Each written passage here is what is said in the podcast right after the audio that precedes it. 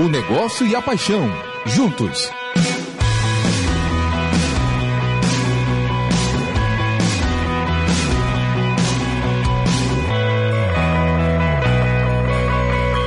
Futebol SA. Oferecimento Bahia Gás. Mais energia para toda Bahia. Governo do Estado. Bahia, aqui é trabalho. São João é no Shopping Center Lapa. Nove horas, um minuto.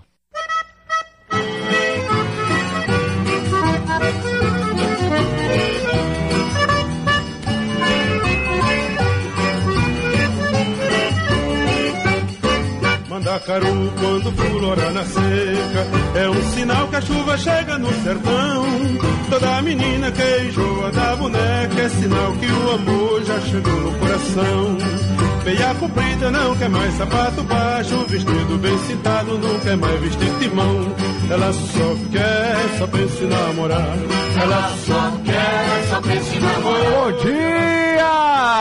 Bom dia, minha gente! Hoje é sábado, 22 de junho. Estamos chegando com o Futebol SA no climaço de São João e com um tema muito bacana.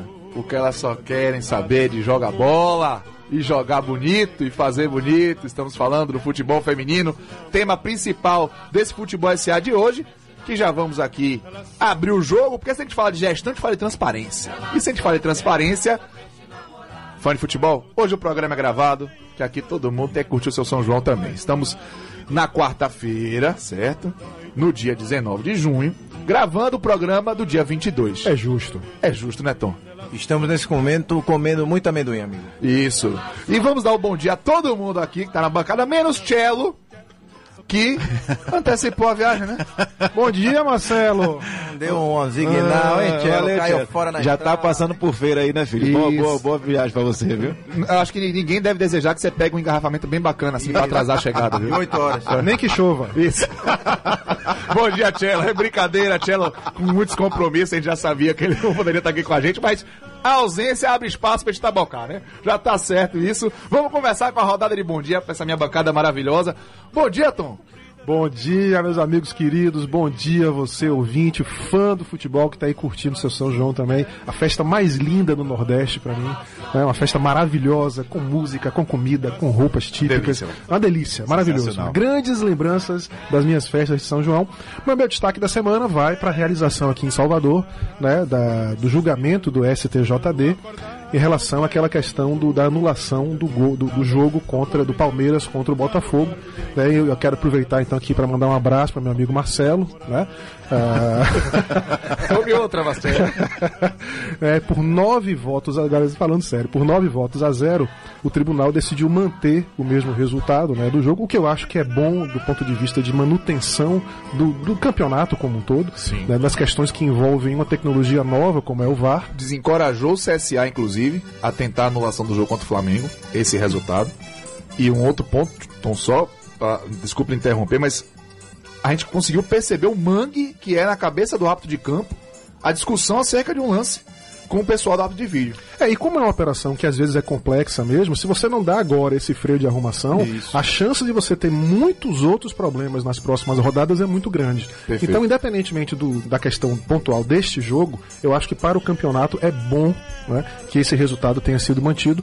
né, talvez tenha sido a maior goleada que o Botafogo levou na vida, né, 9 a 0 E meu amigo Marcelo, eu sei que você acha que lá foram ditas muitas besteiras. Gol do Palmeiras. Rapaz, guarda, não guarda dinheiro, mas guarda rancor, viu? Rancor. Bom dia, Renatinho! Bom dia, amigos. Bom dia, Cacito Tom Alvinho. Bom dia, Cello. Ô, Cello, de novo. Você tá ouvindo a gente aí, eu sei onde, viu? Mas meu destaque vai pra Copa América, amigo. Copa América que tá rolando forte aqui em Salvador e a gente não pode deixar de repercutir, já que esse programa a gente tá realizando na quarta-feira pós Brasil-Venezuela. A gente precisa discutir um pouquinho do que, que foi aquele jogo, discutir um pouquinho do que, que, que a gente Público da Copa América. Público da Copa América, 39 mil ontem. Isso. 39.622 pagantes. 622. 42 mil presentes. É, tinha mais uns 2 mil, alguma coisa de não pagantes e. Quer dizer, 42 mil. Um chá, não. Aquela coisa, entre ingressos doados, não doados, a gente tem também uma estatística. Bolívia e, e Peru, foi um absurdo de ingresso, vamos dizer assim, gratuito. Xarel, gratuito. xarel. É, não é bem xarel, né? Aquela cortesia, enfim, mas a gente vai chegar lá. A média jogou pra cima porque o jogo da Argentina e Colômbia também teve um público bem bacana e muito turista. Muito Só pra, turista na só pra gente trazer aqui o dado, aproveitar que você deu essa brecha, Renatinho. Brasil e Bolívia, 46 mil pagantes, foi o maior público até agora. Seguido pelo público de Brasil e Venezuela, que foram 39 mil. E Argentina e Colômbia, aqui também em Salvador, tivemos é, 34.950 e o presente 35 mil. Agora, o surreal é, é, enquanto a taxa de ocupação não passou de 70% em nenhum dos jogos, do estádio. Os jogos dois do Brasil e da Argentina conseguiu chegar perto, mais ou menos 70%. Nenhum outro conseguiu passar de 25% de taxa de ocupação do estádio. Isso é muito preocupante. Né? Porque a Copa América a gente sabe que isso acaba perdendo valor quando você não tem engajamento.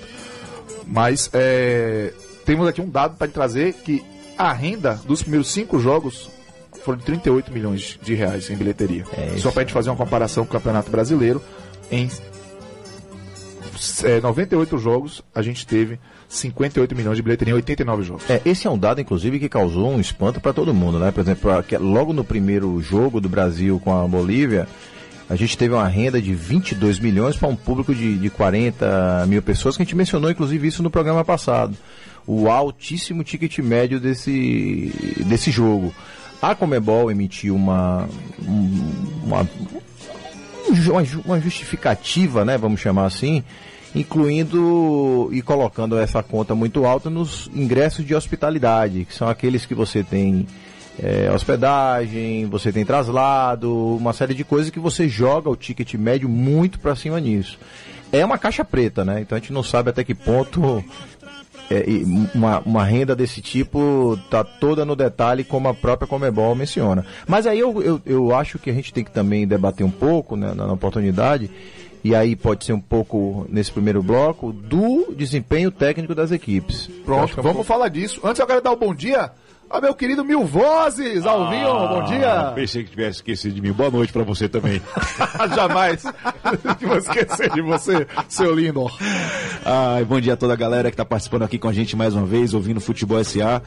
É, e sempre participa com a gente, que manda mensagem. Hoje, infelizmente, a gente não vai conseguir ler as mensagens de vocês, que o programa está sendo gravado, né? Mas estamos só te avisando com esse- todo esse respeito.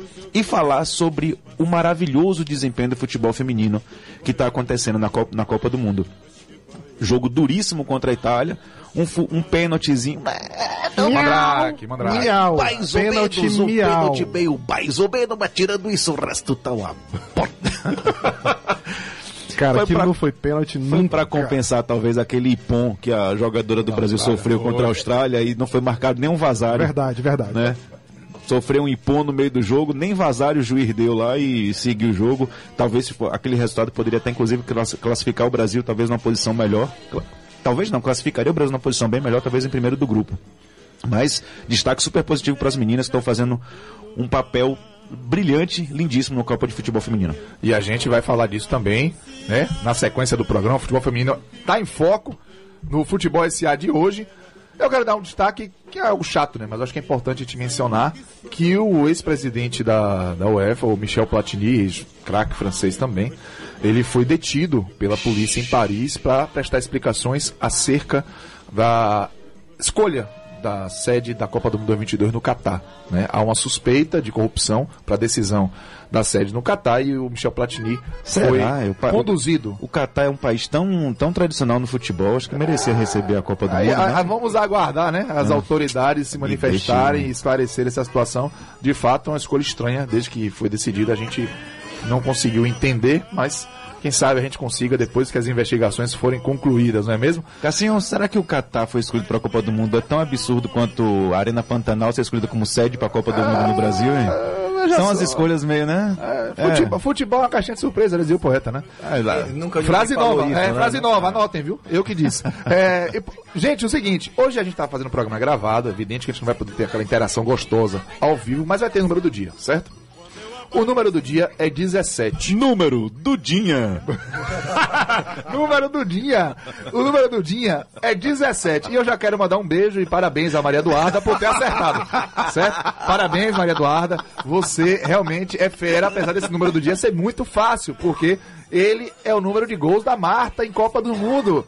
Né? E a gente vai falar da importância desse número de gols da Marta em Copas do Mundo também no decorrer do programa. Não deu nem tempo pra ela adivinhar. Não, ela já acertou, aí perdeu a graça, já tô aqui revelando. Brincadeira do dia, um beijo para você. O número do dia é esse, mas a gente vai dizer a importância desse número mais para frente. Mas vamos falar rapidamente a Copa América, né? Porque eu acho que a gente precisa dar atenção a esse campeonato que está acontecendo aqui no Brasil, que foi tema do nosso último programa. Vocês que estão tá escutando a gente no Fã do Futebol pode escutar na sua plataforma de podcast, tem no Spotify, tem no Anchor, tem no Google Podcasts. Em breve no Deezer, quando ele aceitar a gente. Né? Tá chegando a hora, calma. Eu já vi que é sufoco. O pessoal, é, o pessoal faz um ano difícil. Dureza, meu Dureza, o babo é duro lá, mas o gol é pra lá, né? Então vamos é nessa. lá, vamos nessa. A gente vai chegar lá, mas já tá disponível para você escutar. Copa América, minha gente, tá rolando, pegando fogo aí. A seleção brasileira não conseguiu é, fazer um bom jogo, inclusive na Fonte Nova. Eu já vou botar uma estatística aqui pra gente debater. A seleção brasileira fez cinco jogos de Copa América na Fonte Nova. Empatou 4, 3 por 0 a 0 e o outro que empatou por 1 a 1 perdeu o título por Uruguai em 83. Só ganhou da Venezuela em 89 por 3 a 1. Qual o caso aqui? A relação Fonte Nova, seleção brasileira, Copa América, é uma coincidência. E o que é que está acontecendo com a seleção brasileira que parece que deu uma. Perdeu um pouco a mão. É bom lembrar que contra a Bolívia a gente conseguiu fazer o primeiro gol no pênalti. Gol de pênalti é gol, tá bom, gente? Mas tava tendo a mesma dificuldade que teve contra a Venezuela. É, assim, eu queria começar nosso papo sobre Copa América mandando meu abraço a você que foi ontem à Fonte Nova. É um abraço de solidariedade. Obrigado. Né? Você que chegou em casa uma da manhã, deve ter pego filas imensas no metrô para conseguir voltar para assistir aquele jogo de futebol, porque vamos combinar, assim, é que, que partida triste. Me senti né? na hora do rush na China ontem. Não pra pegar o metrô. Ave Maria. Assim, eu queria. Nós temos aqui hoje, inclusive, dois convidados especialíssimos, né? É. Eu queria ouvir você, Casão, assim, o que é que. Casarão, como é que é? Qual foi a sua análise do jogo? Pô, é, o Brasil, ele, ele jogou, ele, jogou, ele jogou mal, mas ele podia ter jogado bem. Mas não jogou, ele jogou bem porque jogou mal. Entendeu? Ele, ele, ele, ele, ele, ele, ele poderia jogar melhor e ele não jogou, ainda não apresentou o futebol. Tá meio confuso isso aí. cara. É, não, ele- o Brasil tinha 40% de, de Qual a ganhar. chance do Brasil ganhar o jogo de ontem? ele tinha é, 40% de ganhar, 80% de perder. Peraí, Foi 40 de ganhar, 80 de perder, mas dá mais de 100 isso. Não, então, então foi é, é 50 de perder e, e 70, 70 de ganhar. Foi melhor.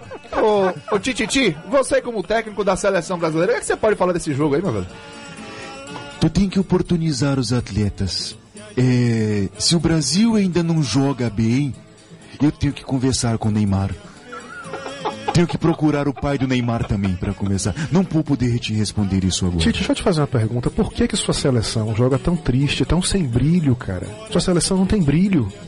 E não tem- é, é importante você saber que o brilho tá com as meninas. A Marta mesmo jogou com um batom lindíssimo ontem. Sensacional. E outra, viu? Você também só troca um pelo outro, hein? Atacante Rapaz. por atacante, volante por volante. Eu respondo pra você. Tu no teu carro tu troca um pneu por um volante? Não. Tu troca um pneu por um pneu. Não, eu vou te É falar, assim que eu te só, respondo. só rindo, viu? Só, só Acabou rindo. a que- coletiva. Só rindo. Vendo. E outra coisa, Ah. eu também tô jogando fora de posição. Essa, essa é, essa é uma boa. Eu queria perguntar assim a você, gente, o que é que tá acontecendo com o Tite? Tite, a, a qualidade do time do Brasil depois que termina as, as eliminatórias para a Copa e depois do jogo, né, a eliminação contra a Bélgica, as- acontece alguma coisa. É, é, cara, o, Richarlison fora de posição, o Firmino fora de posição, Gabriel Jesus entra fora de posição. Quem tá armando o jogo de ontem foi Arthur. Arthur passou o jogo inteiro armando o jogo sozinho.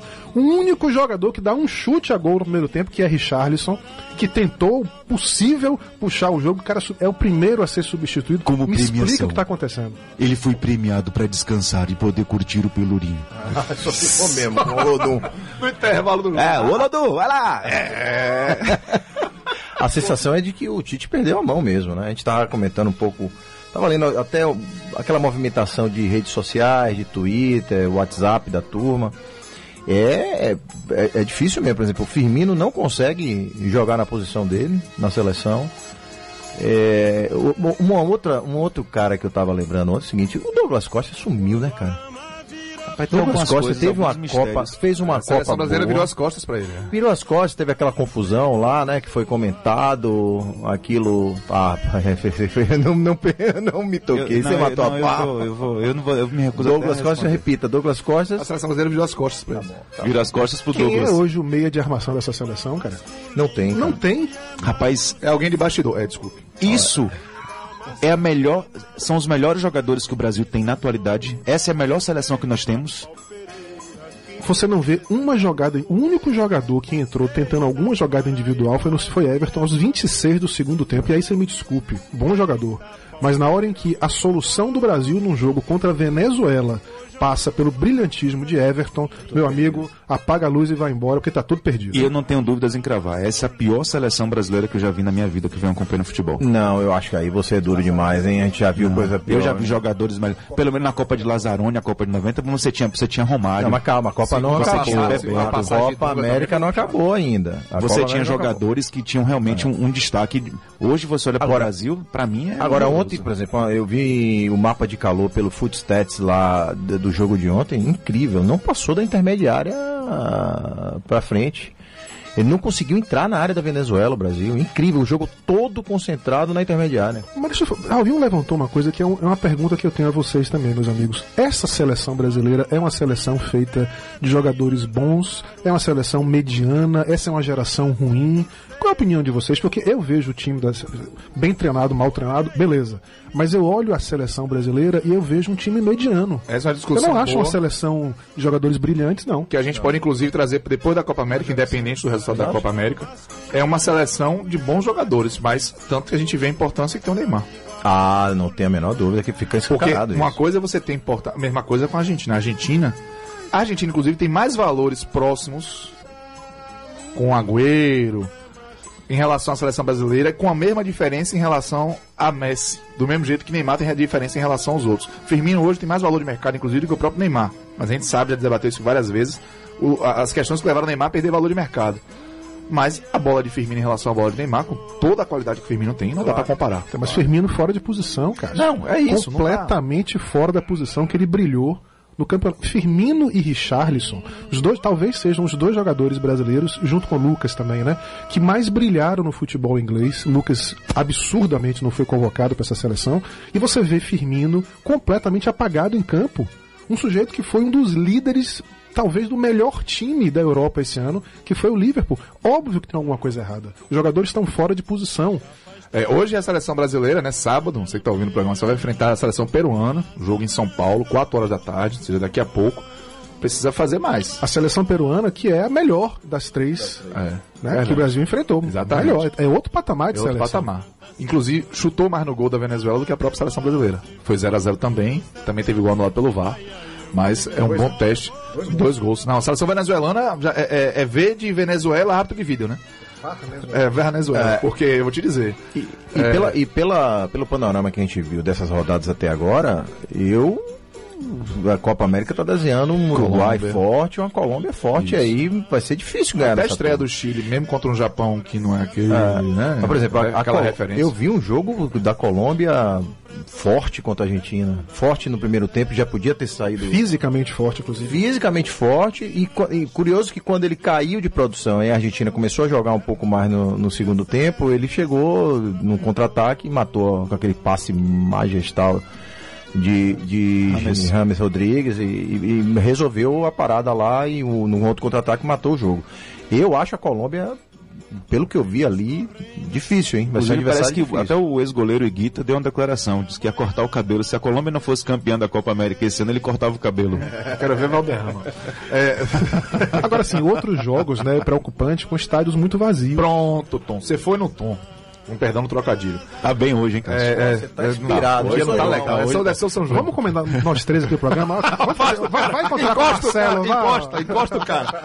É, ó, Venezuela e Peru, público de 11 mil na Arena Grêmio. Pagantes, então eu vou trazer só o pagante, certo? Porque alguns presentes não foram divulgados. A exemplo de Paraguai, Catar, Uruguai e Equador. É, 11 mil em Venezuela e Peru, 19% de ocupação. Argentina e Colômbia, que foi um jogão, foi 34 mil. Brasil e Bolívia, que foi a seleção brasileira, 46 mil. Paraguai e Catar, 19 mil. No Maracanã, domingo de tarde. Uruguai e Equador, 13 mil no Maracanã, domingo de no... no Mineirão, domingo de noite. 13 mil. A gente teve ainda Brasil e Venezuela, 39 mil. Né, 600 aqui na Fonte Nova, que é a seleção brasileira. Dos três maiores públicos, então, dois, da foram seleção. na Fonte Nova. Isso, os dois na Fonte Nova. É. Mas espere chegar Paraguai É, exatamente. Paraguai Presta quem? atenção. Paraguai e. e... Joga aí 23 aqui na Fonte Nova. Paraguai e Equador? Paraguai e Colômbia, eu acho. Paraguai Paraguai, e Colômbia, 23. Na, Dia 23. 23 São João. Dia de São 16 João horas. na Fonte Nova, 4 horas da tarde. Vamos Logo, ver. logo Não, dia Colômbia 23, e Paraguai, cara, todo mundo tá viajando lá. tem. É. A Comebol e, e em parceria com a CBF, eles dão um show de brilhantismo. Marcar um negócio para um Nordeste. Podia ser jo- esse jogo não podia ser, por exemplo, no Sudeste, que não tem São João? E deixar pro outro jogo pra cá? Enfim. mas- Japão e Chile, que aconteceu no Morumbi, foram 23 mil pagantes. São Paulo, né? Japão tem a liberdade, enfim. Bolívia e Peru. Esse tem um dado curiosíssimo. 26 mil torcedores, nada menos do que 8 mil não pagaram ingresso. Ou seja, 17 mil pagaram Ingresso de patrocinador, provavelmente. Absurdo. E o estádio ainda tá vazio. Ou seja, é um baita tiro no pé que a, a organização da Copa América dá com esses preços, de- esse preço de ingresso, essa precificação, poucos patrocinadores e a sensação de estádio vazio. A impressão que eu tenho, não sei de vocês, e a gente talvez leve isso para outra discussão em outro programa, mas é, é que a Copa América deu uma declinada gigantesca nessa edição do Brasil e não atendeu, desde já, Muito forte. a expectativa. Desde patrocinadores, passando por ticket médio, e aí os caras insistem nesse ticket médio absurdo, altíssimo. Quando você compara com competições lá de fora, a gente está completamente descolado de preço aqui para uma qualidade de espetáculo sofrível. Pois é, Renatinho. Gente, vamos lá, vamos no break já.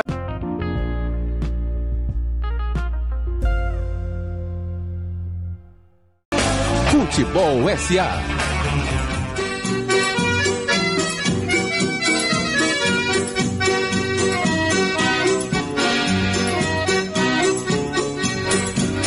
Eita, clima gostoso! O Futebol SA está de volta, 22 de junho.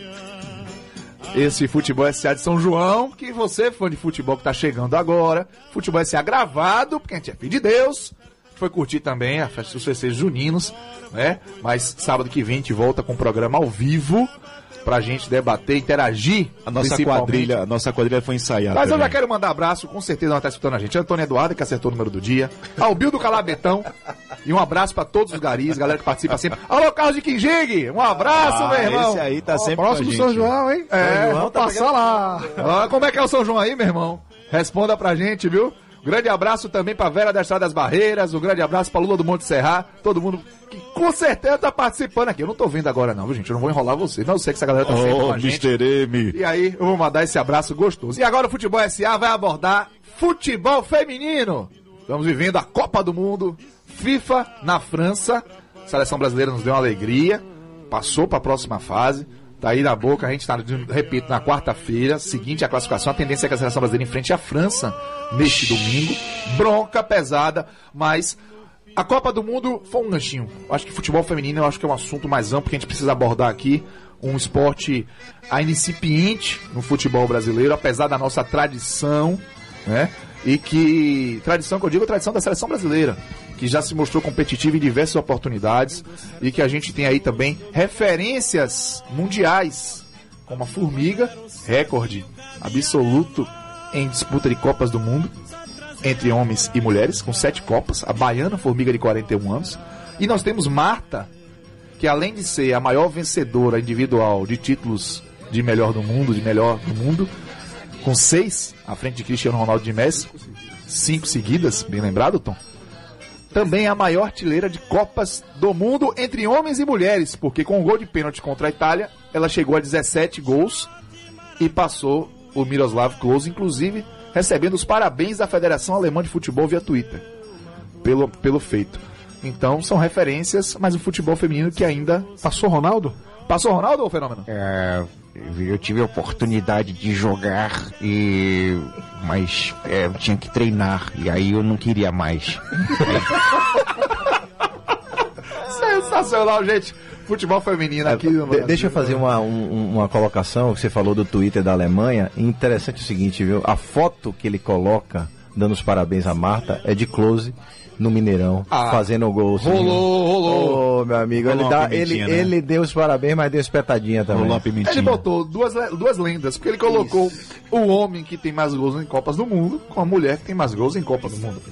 É do jogo, né? Não? jogo, é do jogo. É do jogo. Mas, gente, futebol feminino, é, é, a gente tem uma série de, de assuntos pra comentar, falando de engajamento, de profissionalismo, de reconhecimento, premiação. O que, é que a gente pode falar do futebol feminino? Deixa eu falar um pouco de história, Cacito. Quem começou a primeira partida registrada de seleções foi Inglaterra e Escócia em 1898. São os primeiros personagens aí de uma partida de futebol feminino. E aí a gente trazendo isso para o Brasil, a gente tem um registro da primeira partida em 1921, onde catarinenses enfrentaram, enfrentaram tremebenses. E você tinha alguns registros em São Paulo, no Rio, no Rio Grande do Norte. Avançando um pouquinho ali para os idos de 1941, o CND, que é a CBF da época, o Conselho Nacional de Desportos, proibiu a prática de esportes considerados violentos, mas não mencionava o futebol como um esporte violento. Já em 1965, aí uma deliberação veio e citou especificamente que o futebol não poderia ser praticado por mulheres. Que Que isso, isso só foi revogado em 1979. Rapaz. Que coisa, a gente está falando de 40 anos atrás, né? Inacreditável. Então até 40 anos Todos atrás. vocês já tinham nascido, menos eu. Pois é. Fala a verdade. Você tá Cala a boca. Você tem algum Não, não, não. não. um tipo de provocação, só não? Pra, não, não, Não, não, tá, pelo amor de tá, beleza. Nada tem a ver com a forma como vocês me encostaram, entendeu? No primeiro bloco, por conta de piadas bobas que eu acabei fazendo. Imagina o que, é que Marcelo então não deve estar fazendo com a gente, né? Ô, Marília Gabriela, você acompanha futebol? Ah, gente, eu acho futebol lindíssimo, é de uma riqueza de detalhes e as mulheres abrilhantam ainda mais o espetáculo. Ah, Você assiste? ah, é, é, é, eu assisto quando posso. E você pode? É, não sei se eu posso. Mas eu assisto sim, um beijo pra elas, todas elas que estão jogando um, um bolão, estão com a bola toda já. Os rapazes eu prefiro nem comentar. Assim, toda a Copa do Mundo feminino volta a essa mesma discussão sobre a questão do futebol feminino no Brasil e no mundo. Quando a gente olha o que está acontecendo hoje, a- acho que há uma percepção clara de que há um processo de melhoria, de evolução. Há há uma quantidade maior de times, há uma quantidade maior de competições de futebol feminino. A verdade é que é- esse é um item que faz muito pouco parte da nossa agenda de discussão. As pessoas discutem muito pouco isso, a gente acompanha menos ainda. Não sei se é desconhecimento, não sei se é preconceito, eh, não sei se é falta de tradição, não sei se é a falta ou a suposta falta de qualidade do produto, não sei se é falta de patrocínio, espaço em mídia. Acho que é um conjunto de coisas que a gente tem que discutir aqui. Até porque quando você olha especificamente apenas a seleção brasileira feminina de futebol, a infraestrutura que existe lá não é ruim. Ela é, é pelo contrário, ela é. Claro, você não pode comparar o mercado masculino com o mercado feminino. Aliás, essa é uma boa discussão que a gente vai ter aqui. Estamos falando de coisas diferentes, de produtos diferentes, né? de ambientes de negócios diferentes, de valores diferentes. E aí, amigo, não tem política de incentivo a sozinha que consiga resolver esse tipo de coisa. Eu acho que a existência de políticas de incentivo, elas são um pontapé inicial importantíssimo para a consolidação do esporte, mas o tempo de maturação, o tempo de, de de desenvolvimento do futebol feminino como um produto atrativo e rentável é o tempo que dele mesmo. Ele também precisa maturar. Se você for observar em outros esportes, essa curva já diminuiu. É evidente que a diferença entre homens e mulheres no esporte também reflete a diferença econômica entre homens e mulheres em outros setores da sociedade, que historicamente é explicado por preconceito, por discriminação, e que ao longo do tempo essa curva também está diminuindo. Mas o futebol tem um caminho longo a percorrer. Depois a gente vai trazer aqui alguns números, tá, para você ouvinte entender o que é que está acontecendo com o futebol mundial. Só pra você entender, ah, quando o futebol feminino foi liberado pra jogar, o Brasil já era tricampeão mundial no futebol masculino. Tem uma Então, bola. Ô, ô, É, é, desculpe, não, des- não, desculpa eu. Que figura, Deus. A gente, esse é mil vozes, viu? Você Sou tá eu, ouvindo? sou eu, sou eu. Ai. Como é que faz o programa sério? Gente, teve é, uma polêmica no jogo Brasil e Itália, é, que eu acho que é interessante, que mostra como o futebol feminino. A gente tá- vai discutir aqui a consolidação, a necessidade de mais, é, é, de, de mais exposição, de um profissionalismo, tudo isso. Mas algumas coisas que antes a gente só via no futebol masculino começam a acontecer no, fu- no futebol feminino, inclusive polêmicas envolvendo marcas. Veja só, a Marta usou um batom que não borrou no jogo contra a Itália. Se você for reparar, quando ela bateu o pênalti e foi focada, ela tava Verdade. o batom, um batom escuro, um vinho, né? E o seguinte, o batom é de uma marca que não pertence a nenhum dos seis patrocinadores da FIFA. Isso pode gerar um problemaço. Porque é um batom de 34 reais da marca Avon. Estou aqui fazendo. Alô, Avon, se quiser viu, patrocinar Tamo tamo aí. Avon. Da, da, da Avon de 34 reais. A Avon foi comprada pela Natura agora. Isso. Então, assim, Então, isso Natura, pode gerar pode gerar uma, uma questão de intrusão e gerar um problema para a FIFA gerar um problema para a seleção brasileira, para a própria atleta, talvez até para a própria marca, porque foi feita uma ação de marketing ali, né? Aí tem muita dizendo, ah, ela só citou a marca quando perguntada. É o discurso do pessoal do marketing, mas aqui pra gente, né? Você botou um batom que não borrou na, na principal jogadora da seleção brasileira numa Copa do Mundo, é óbvio que vai virar objeto de, de, no mínimo, de discussão. Então isso aconteceu. E já é uma questão que envolve marketing, imagem, dinheiro, que isso não deve ter sido barato. É, e numa semana onde a gente leu uma entrevista muito interessante do presidente mundial, do CEO né, mundial da, da Adidas, Da Adidas. falando exatamente sobre essas questões, entre as, as diferenças de remuneração entre homens e mulheres, especificamente no esporte. E ele traz coisas que são assim pertinentes para a gente discutir. Né? Assim, e a principal linha de defesa dele é de que um atleta deve receber aquilo que é proporcional ao seu valor de mercado, independentemente de questões de gênero. Ser homem ou ser mulher para ele é uma questão menor na hora em que você valora quanto, né, quanto deve receber, Quanto vale aquele atleta? quanto vale aquele atleta. E aí, o que, é que vocês acham disso? Veja só, é, gente está tratando de mercado, né? Então, sem dúvida, hoje, o futebol gira muito mais dinheiro no esporte masculino do que no feminino. Um, desculpe, Cássio, só para complementar, um dos argumentos dele é de que existem artistas, cantoras, né, mulheres, que ganham muito mais do que artistas, cantores, homens, porque como, como artista, o valor dele, independentemente de ser homem ou mulher, é muito maior.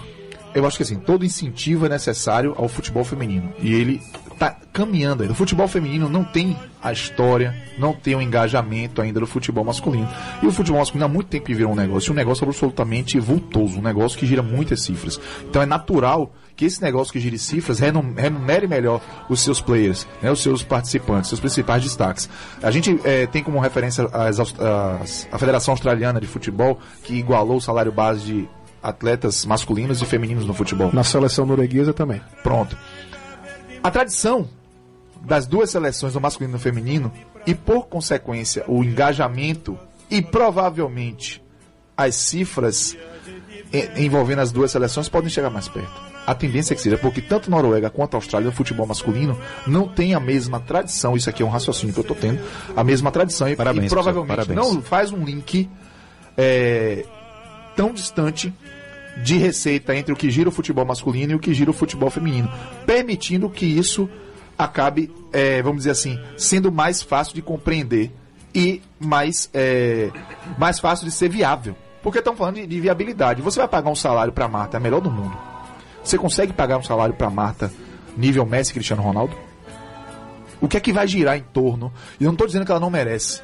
Não é isso. Mas é uma discussão de viabilidade. Questão mercadológica. O que vai trazer de retorno financeiro? Não é o mérito esportivo. Não é mérito não esportivo, É, é mérito isso. mercadológico. Perfeito.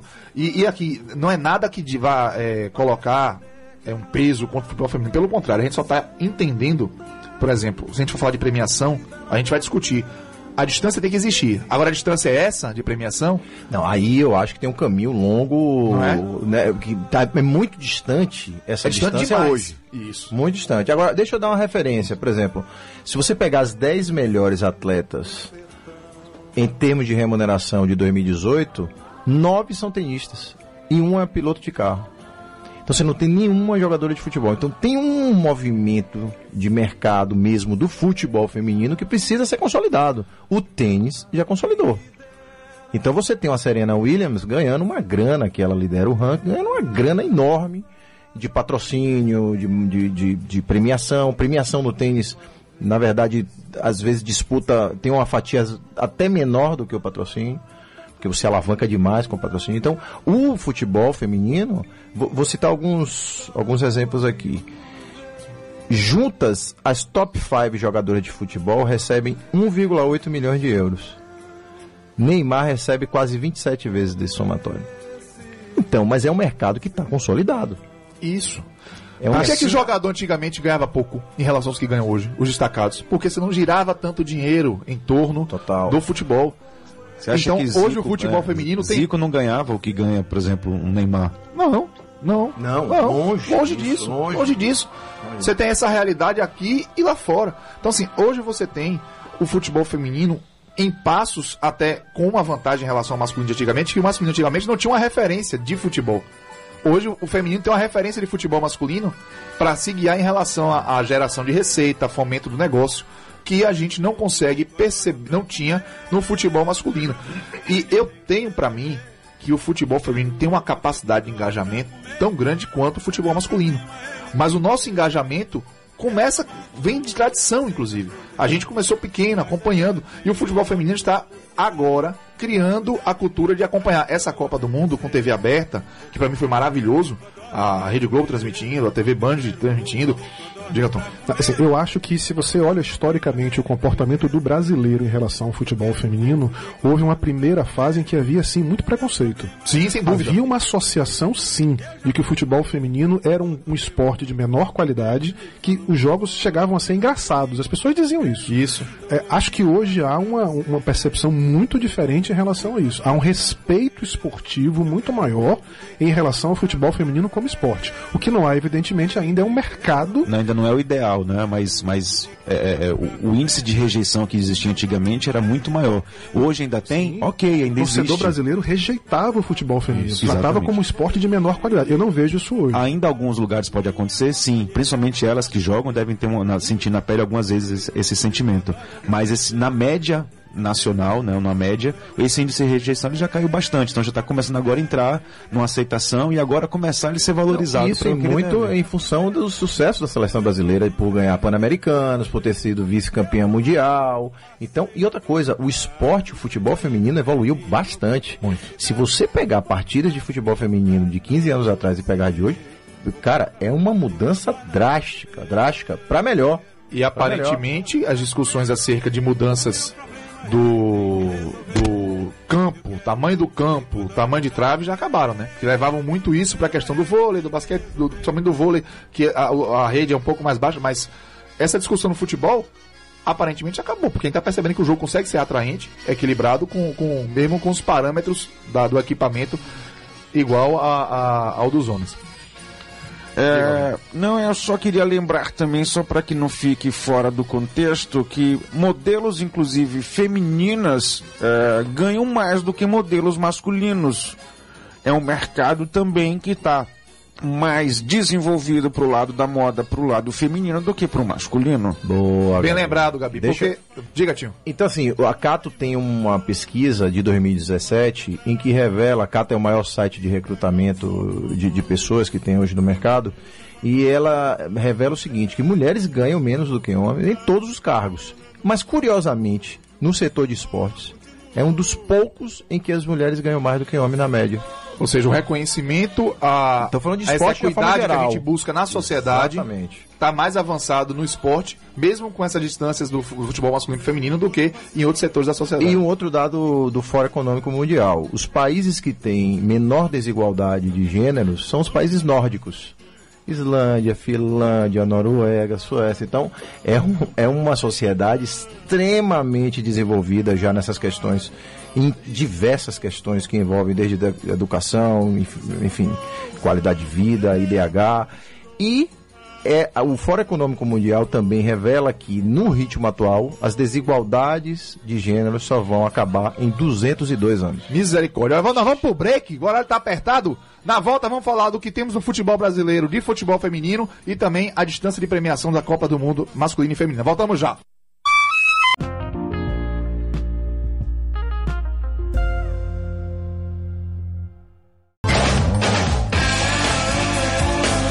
Futebol SA.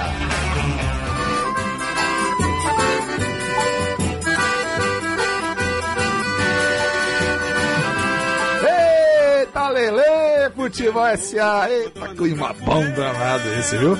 Viva São João.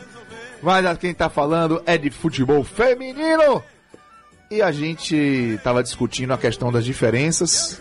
É, eu quero destacar aqui a premiação da Copa do Mundo, antes de chamar o Tom para o debate, com algumas informações bem importantes. A Copa do Mundo masculina na FIFA 2018 Rússia pagou 470 milhões de dólares em premiação. A Copa do Mundo feminina França 2019 FIFA vai pagar 30. Está acontecendo ainda, por isso eu coloquei o vai pagar. A distância a gente entende existir.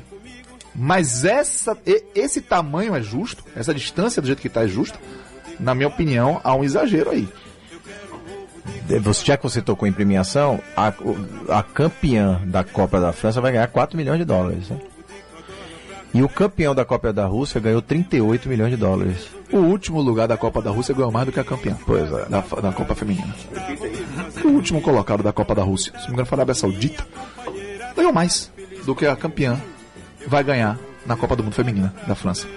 É assim, essa diferença ela, ela tá tão dentro de campo quanto fora de campo. Quem gere o futebol mundial, a presença de mulheres gerindo em cargos estratégicos o futebol também é muito pequena. É, assim, existem duas seleções hoje nacionais que são as referências de futebol feminino no mundo, que são Estados Unidos e Alemanha. São as duas grandes vencedoras, tanto de Olimpíada quanto de Copa do Mundo. Você trouxe né, Tom, essa informação é Vou importante. ta- daqui a pouquinho, vou trazer isso aqui. Na Alemanha, que hoje é certamente considerada talvez a de melhor gestão, de melhor governança de futebol no mundo, de todos os times que compõem a Liga Alemã, de 250 pessoas que têm assento em cargos de, de de alta liderança, apenas 5% são mulheres. A Federação Alemã de Futebol tem apenas uma mulher como diretora, uma, responsável pelo futebol feminino juvenil e adulto. Então esse processo de consolidação do que acontece dentro de campo também tem que acontecer fora de campo, porque enquanto a gestão do futebol também não olhar para o futebol feminino de uma outra forma, essa diferença de premiações vai continuar existindo. Sim. Perfeito, Tom. E a gente tem aí, é, pro fã de futebol que não está acostumado a acompanhar futebol feminino, para começar aí se criando intimidade, vamos falar da- do- do- dos- das campeãs do, do mundo, em Olimpíada e, e- Vamos falar das principais competições? Isso, vamos nessa.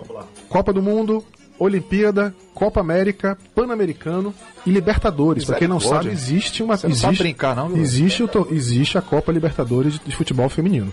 Então vamos lá. Da Copa do Mundo. Das sete Copas do Mundo já realizadas até hoje, entre 1991 e 2015, a grande campeã é a seleção norte-americana. São três títulos em sete, seguida pela Alemanha com dois títulos. O Brasil, a melhor colocação do Brasil foi em 2007, na Copa da China. Opa! Quando a Alemanha foi campeã e o Brasil foi vice-campeã. É, depois um terceiro lugar em 99 também, quando os Estados Unidos também foram campeãs.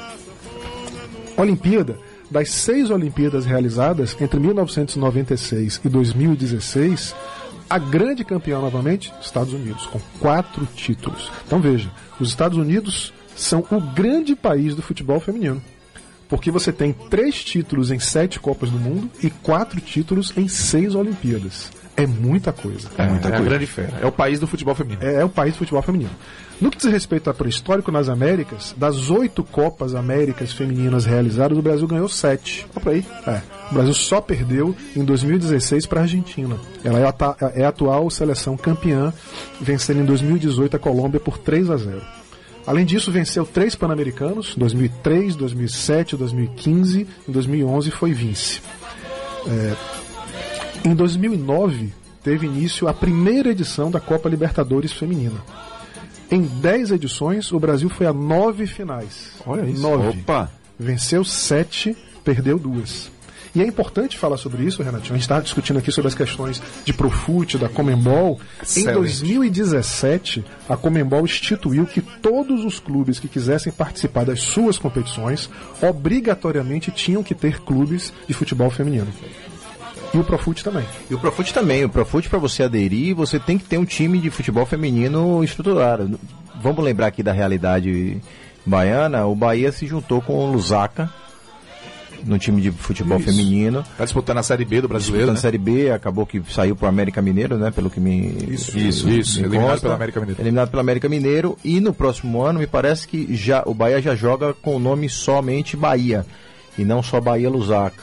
Então ele já entra, a parceria já foi para dentro, incorporada, mas o nome vai ficar como Bahia. Então, o Profute traz como premissa você ter uma estrutura de futebol feminino se você quiser aderir ao parcelamento. Profute, só lembrando, parcelamento de programa de impostos tributários do governo federal com os clubes de futebol. Ah, tá, que eu já ia perguntar o que é isso aí. Ah, já me antecipei aos fatos. Ah, amigo. você sabe demais. Vamos comparar? Vamos nessa. Vamos lá. 2019, o que é Libertadores feminina do que é Libertadores masculina. 2019 foram 12 times, tá? E a premiação para o time campeão foi de 45 mil dólares. A, Liberta- a Libertadores O foi time feminina. O time campeão, em 45. 2018, ganhou 45 mil Ô, dólares de premiação. 12 times, 45 mil dólares de prêmio. A Libertadores masculina em 2019, primeiro, ela chega para sua. eh, são 60 edições, tá? É, 47 times participantes em 2019. A final será dia 23 de novembro e a premiação total é de 162 milhões de dólares, sendo que para o campeão ele pode levar até 20 milhões. Ou seja, a- a- a- o time que venceu a Libertadores feminino ganhou 45 mil dólares.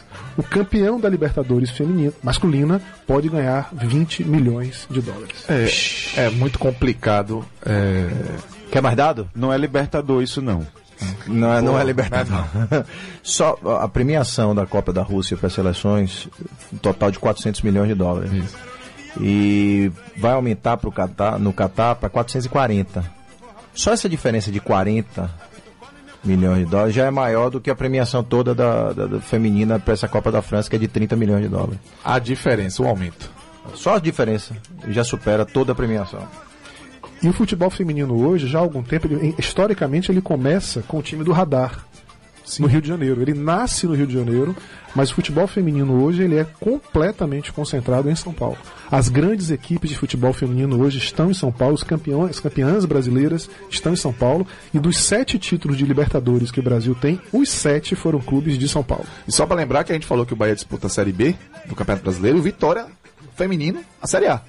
Sim, exatamente. Bom destacar que o Vitória Tá também está invertido. participando. É, já que você falou de Série A do Campeonato Brasileiro Feminino, os salários pagos às 100 jogadoras que compõem os elencos dos quatro maiores times do Campeonato Brasileiro de Futebol Feminino dão 188 mil reais. Como é? Pega os salários de todas as jogadoras dos quatro principais times de futebol feminino do país. Dá 188 mil reais tudo. Com a média de 1.880. Então tem um caminho imenso. Agora eu acredito muito, né, como a gente falou anteriormente, está numa evolução bacana. As competições hoje já tem, já tem até televisão.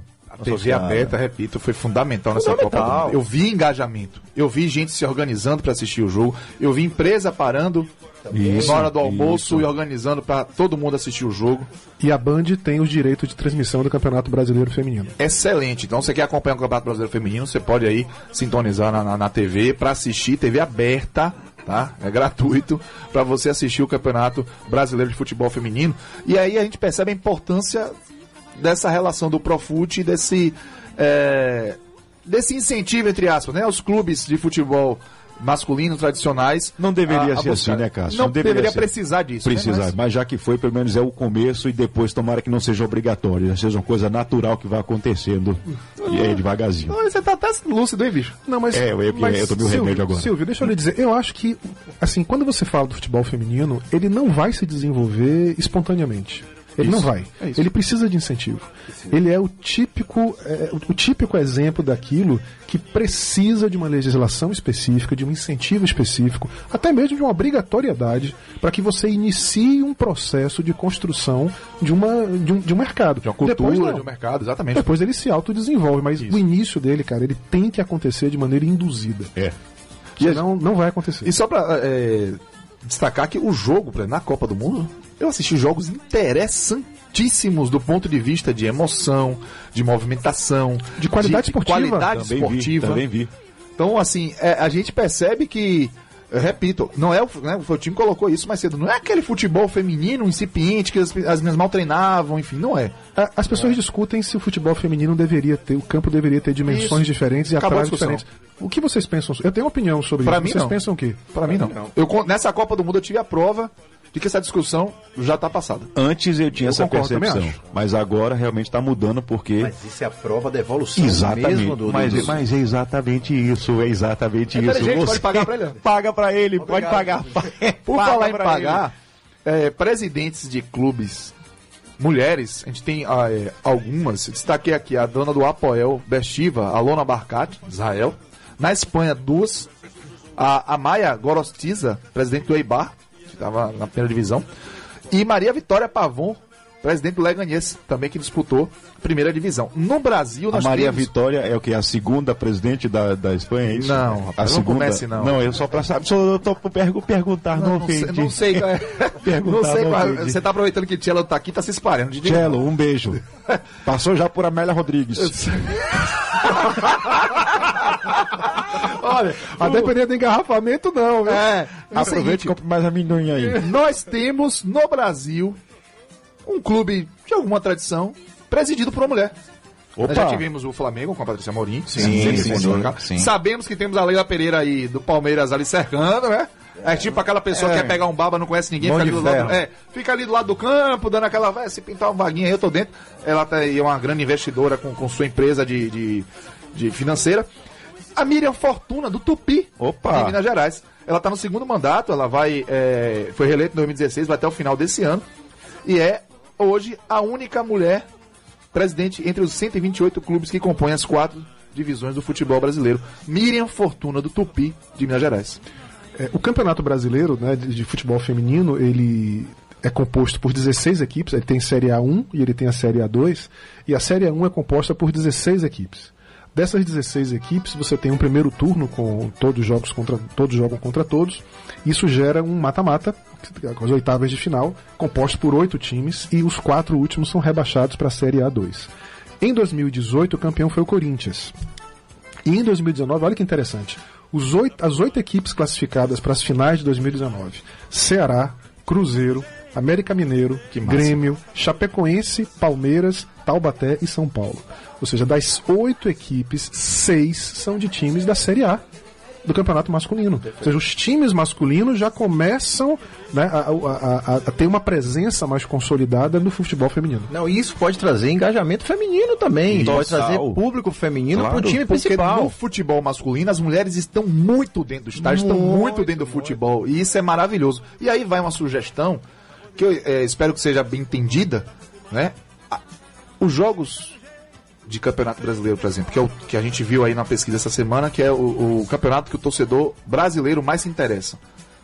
Podem ter preliminares de campeonato brasileiro feminino, a gente pode tentar ajustar esse Claro. calendário, porque se você tem uma bandeira, um Bahia jogando, seja contra o América Mineiro, uma num pré-jogo de Bahia e Grêmio, você vai criando essa relação, você vai criando essa cultura e pode ajudar a incentivar. É só lembrar que a gente tinha campeonato de aspirantes, que, né? Que antes eram jogos, é, é, antes dos jogos tem aquela coisa do gramado, mas enfim, eu acho que é uma boa possibilidade de você dar ainda mais visibilidade a, a essa competição, a esse formato de futebol feminino. Deixa eu passar alguns números bem rapidinho aqui sobre a arbitragem aqui no Brasil. Existem 14, números de 2017, existem 14 mulheres apitando, donas do apito, para 210 homens No futebol, né? no futebol. Porque na casa de você eu sei que elas apitam muito. Ah, sempre, amigo, sempre. sempre. Quem é doido dizer que não? E, e assistente, as famosas bandeirinhas, você tem 60 para um total de homem de 258. Então a presença, a proporcionalidade de bandeirinhas é maior, muito maior do que a, a de árbitras principais lá.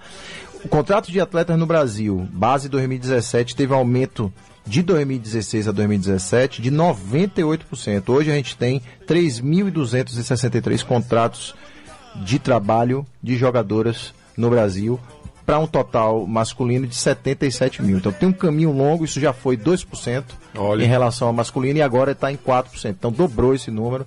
É, é promissor. Eu acho que a tendência é de crescimento mesmo. Gente, o programa tá chegando ao fim. Ah, não. É. Olha a hora ali, amado. Ah. Tá na hora. Tá na hora. Tá na hora. Vamos começar as despedidas, né? Vamos nessa. Liberar o povo pra curtir esse São João maravilhoso do nosso estado. Vai lá, vai lá. Meu voz, eu vou começar com você. É? Até logo, amor. Então tá, um beijo pra você, um beijo pra vocês todos de casa que mais uma vez acompanharam a gente no Futebol SA. Tá? Mandar um beijo pra Camila, irmã do Cássio, que senão ela vai ficar, ficar sem beijo. Eu ia falar isso, moleque. Você vai comer surpresa. Um beijo também então pra, então pra minha irmã também. Pras irmãs, não sei se tô e, e Renatinho e Tchelo tem irmã, não.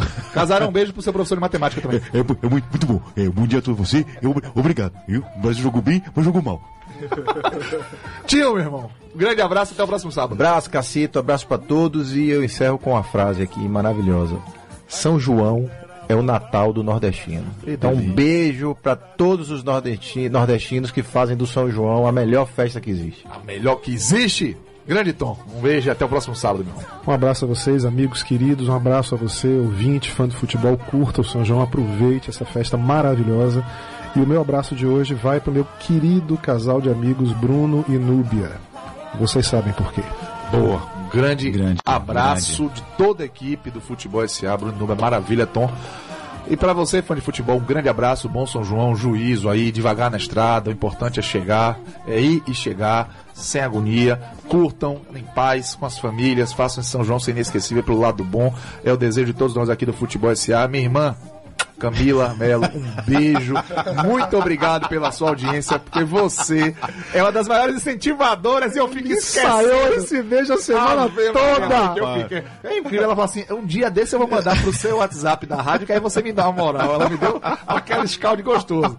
Um beijo, minha irmã. Obrigado pelo, pela parceria de mais de 30 anos. Entreguei a idade, agora eu tô acabado. Beijo pra você, fã de futebol. Vamos escutar mais um pouquinho de Gonzagão, né? Porque isso aqui é muito bom pro nosso coração.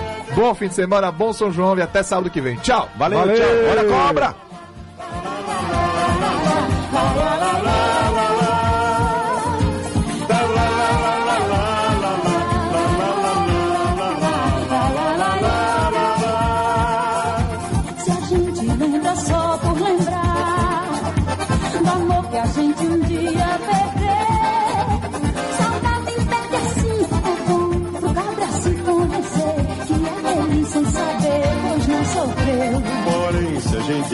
A sonhar com alguém que se deseja rever, saudade então aí é ruim. Eu tiro isso por mim que vivo. Futebol SA.